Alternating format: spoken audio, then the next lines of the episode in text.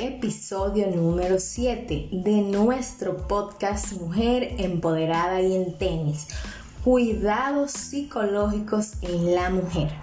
Hola, Carmen Taveras te saluda a ti, mujer empoderada y en tenis. Como cada semana comparto contigo un episodio de los 88 episodios que tendremos en este espacio para lograr juntas escribir este bestseller y a la vez tratar temas tan interesantes como la nutrición deportiva, la salud, el amor propio, la aceptación, la sanación interior, aprender a conectar con la maravillosa mujer que eres, el autocuidado personal, sexo y tabúes, empoderamiento de tu propia marca personal.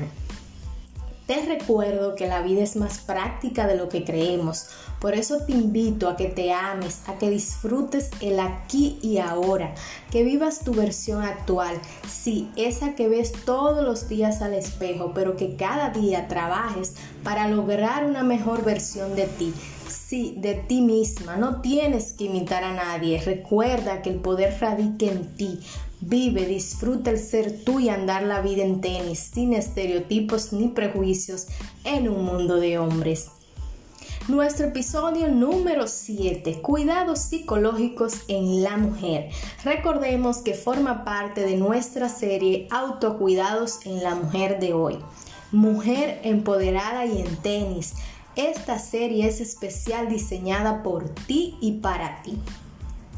En esta entrega les compartiré sobre las enfermedades psicopatológicas como los trastornos alimenticios que afectan a las mujeres desde edades tempranas de su vida y pueden condicionar su vida en cuanto a la percepción de su imagen corporal. Les hablaré cómo la familia y los amigos juegan un papel vital en la detección y manejo temprano de estas patologías. Además, les hablaré de cómo la mujer debe detectar si presenta o no algún trastorno psicológico y la prevención juega parte importante en estos. Buscar ayuda es la herramienta número uno.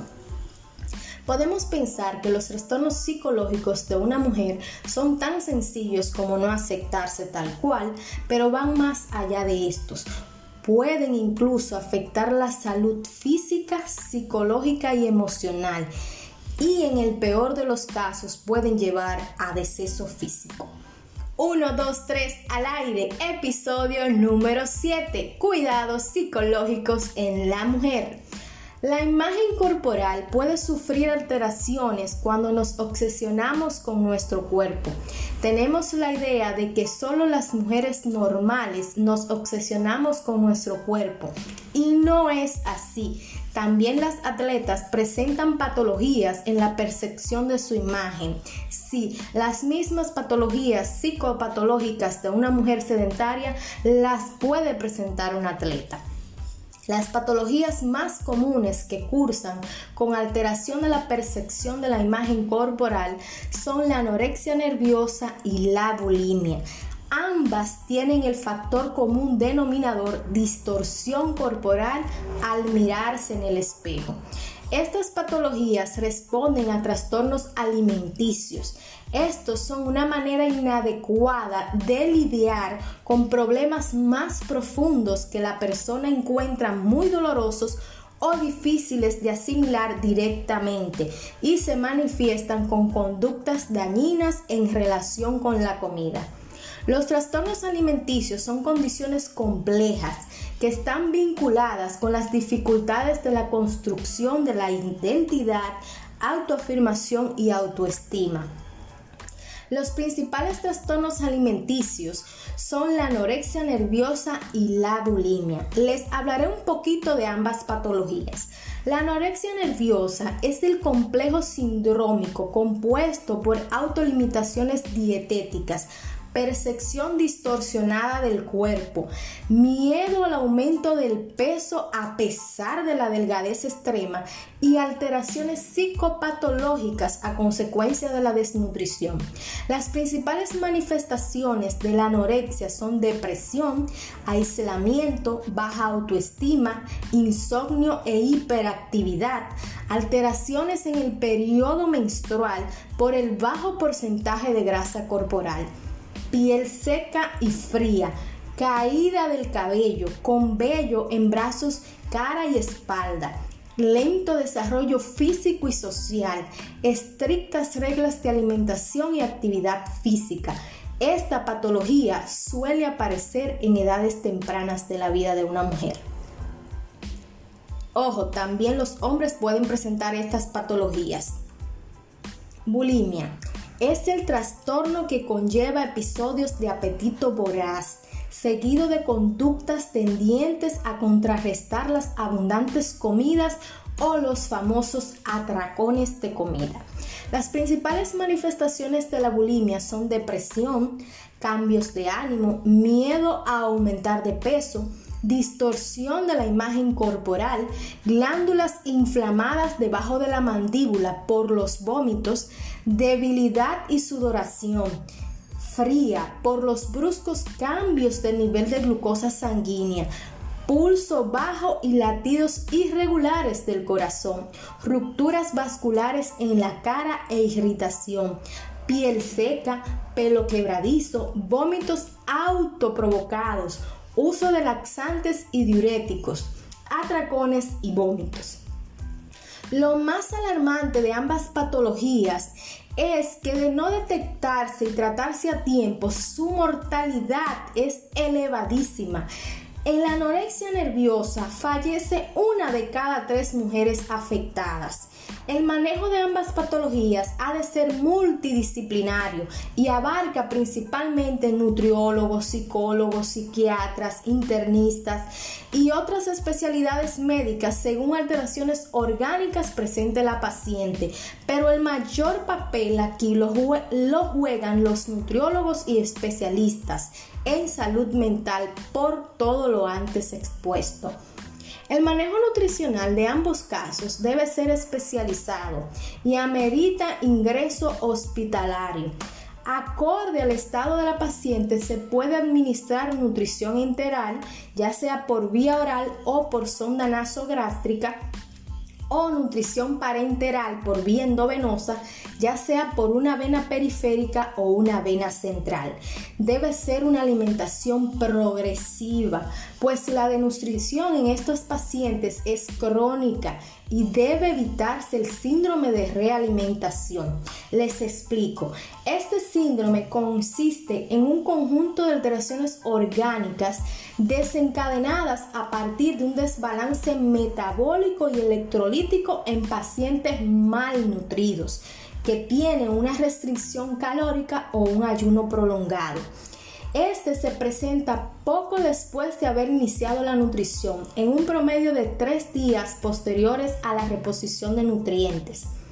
Aquí el paciente va a presentar bajos niveles de fósforo, potasio y magnesio, llevando a alteraciones orgánicas más profundas, pudiendo tener un desenlace mortal para la paciente.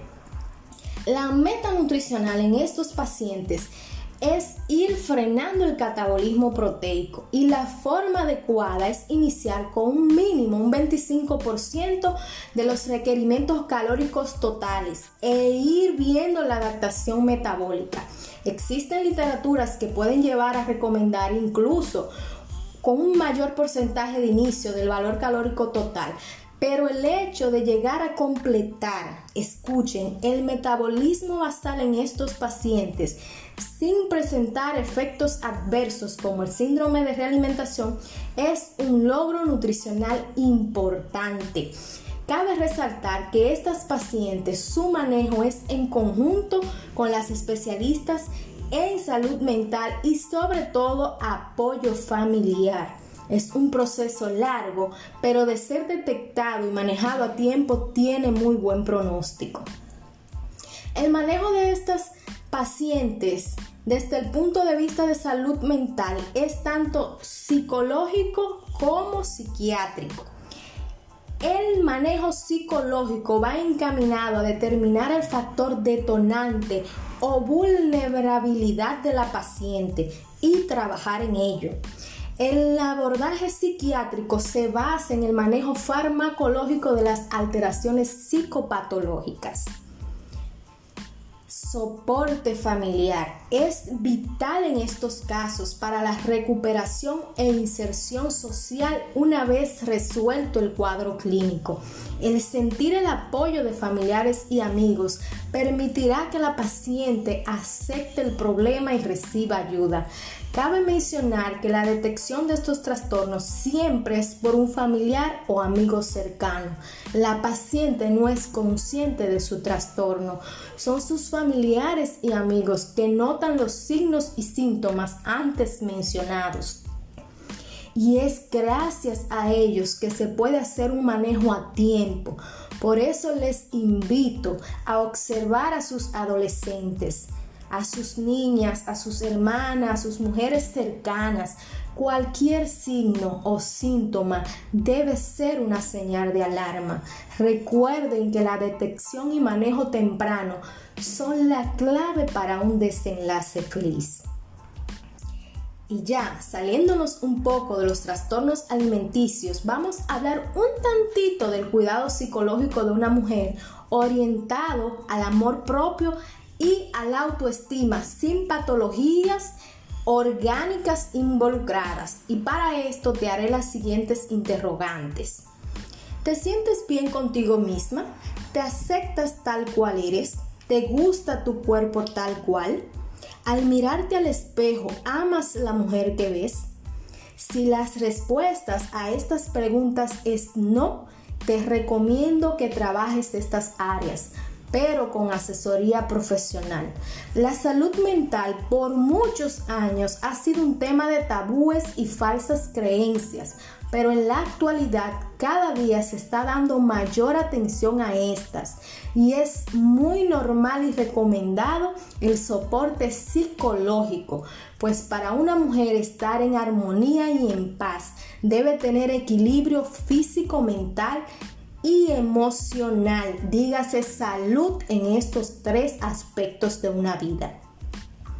Una mujer no puede tener una salud física óptima si presenta trastornos emocionales o mentales, aunque lleve una alimentación saludable, vaya al gym, posea cuerpo atlético y en forma, siempre que se vea al espejo se hará duras críticas y esto la llevará a exigirse más con la falsa creencia de que no está haciendo las cosas bien y por eso el espejo es su peor enemigo. Y cualquier comentario negativo o malintencionado sobre sus rutinas de ejercicio, sobre sus rutinas de alimentación o sobre su propio físico en sí le hará daño a tal punto de aislarse o evitar esas amistades. Es por esto que les invito a que si sienten que estas partes en sus vidas no está bien, no están bien, busquen ayuda profesional. Y si no quieren de primera instancia hacerlo, hablen con su madre, su hermana o una amiga cercana. Estas te pueden ayudar a ver lo que tú no ves y la carga será más llevadera a tal punto que sin darte cuenta estarás sentada esperando una asesoría psicológica.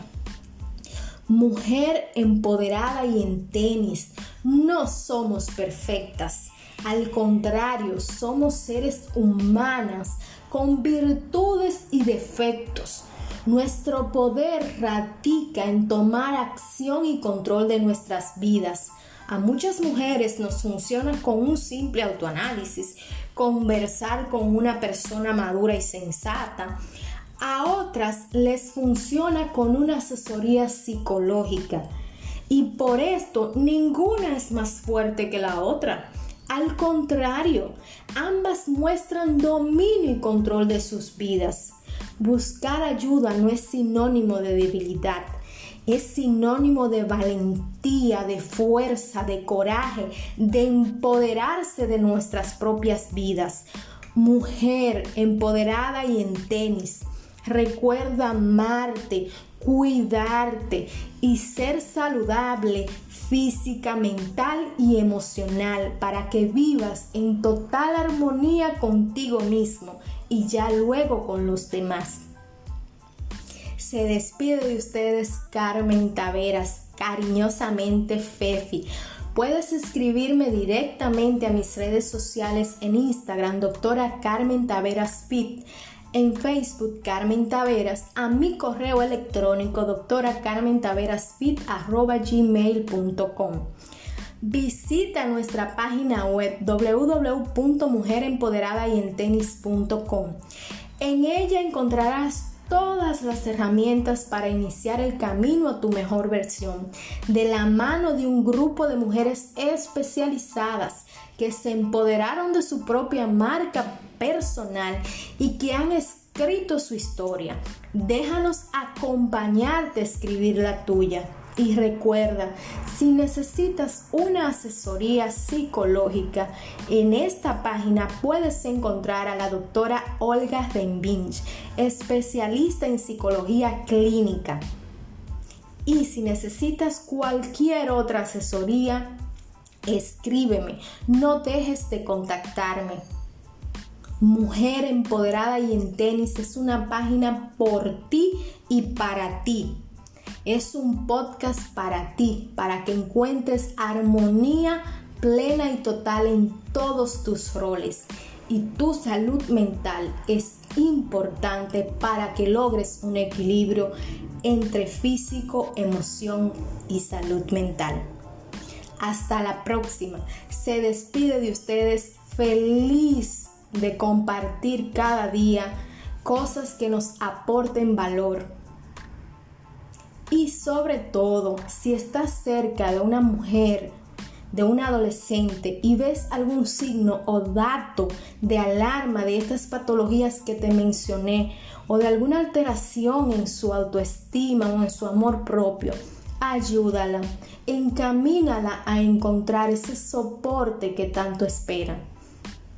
Hasta la próxima semana. Feliz semana. Se despide de ustedes Carmen Taveras.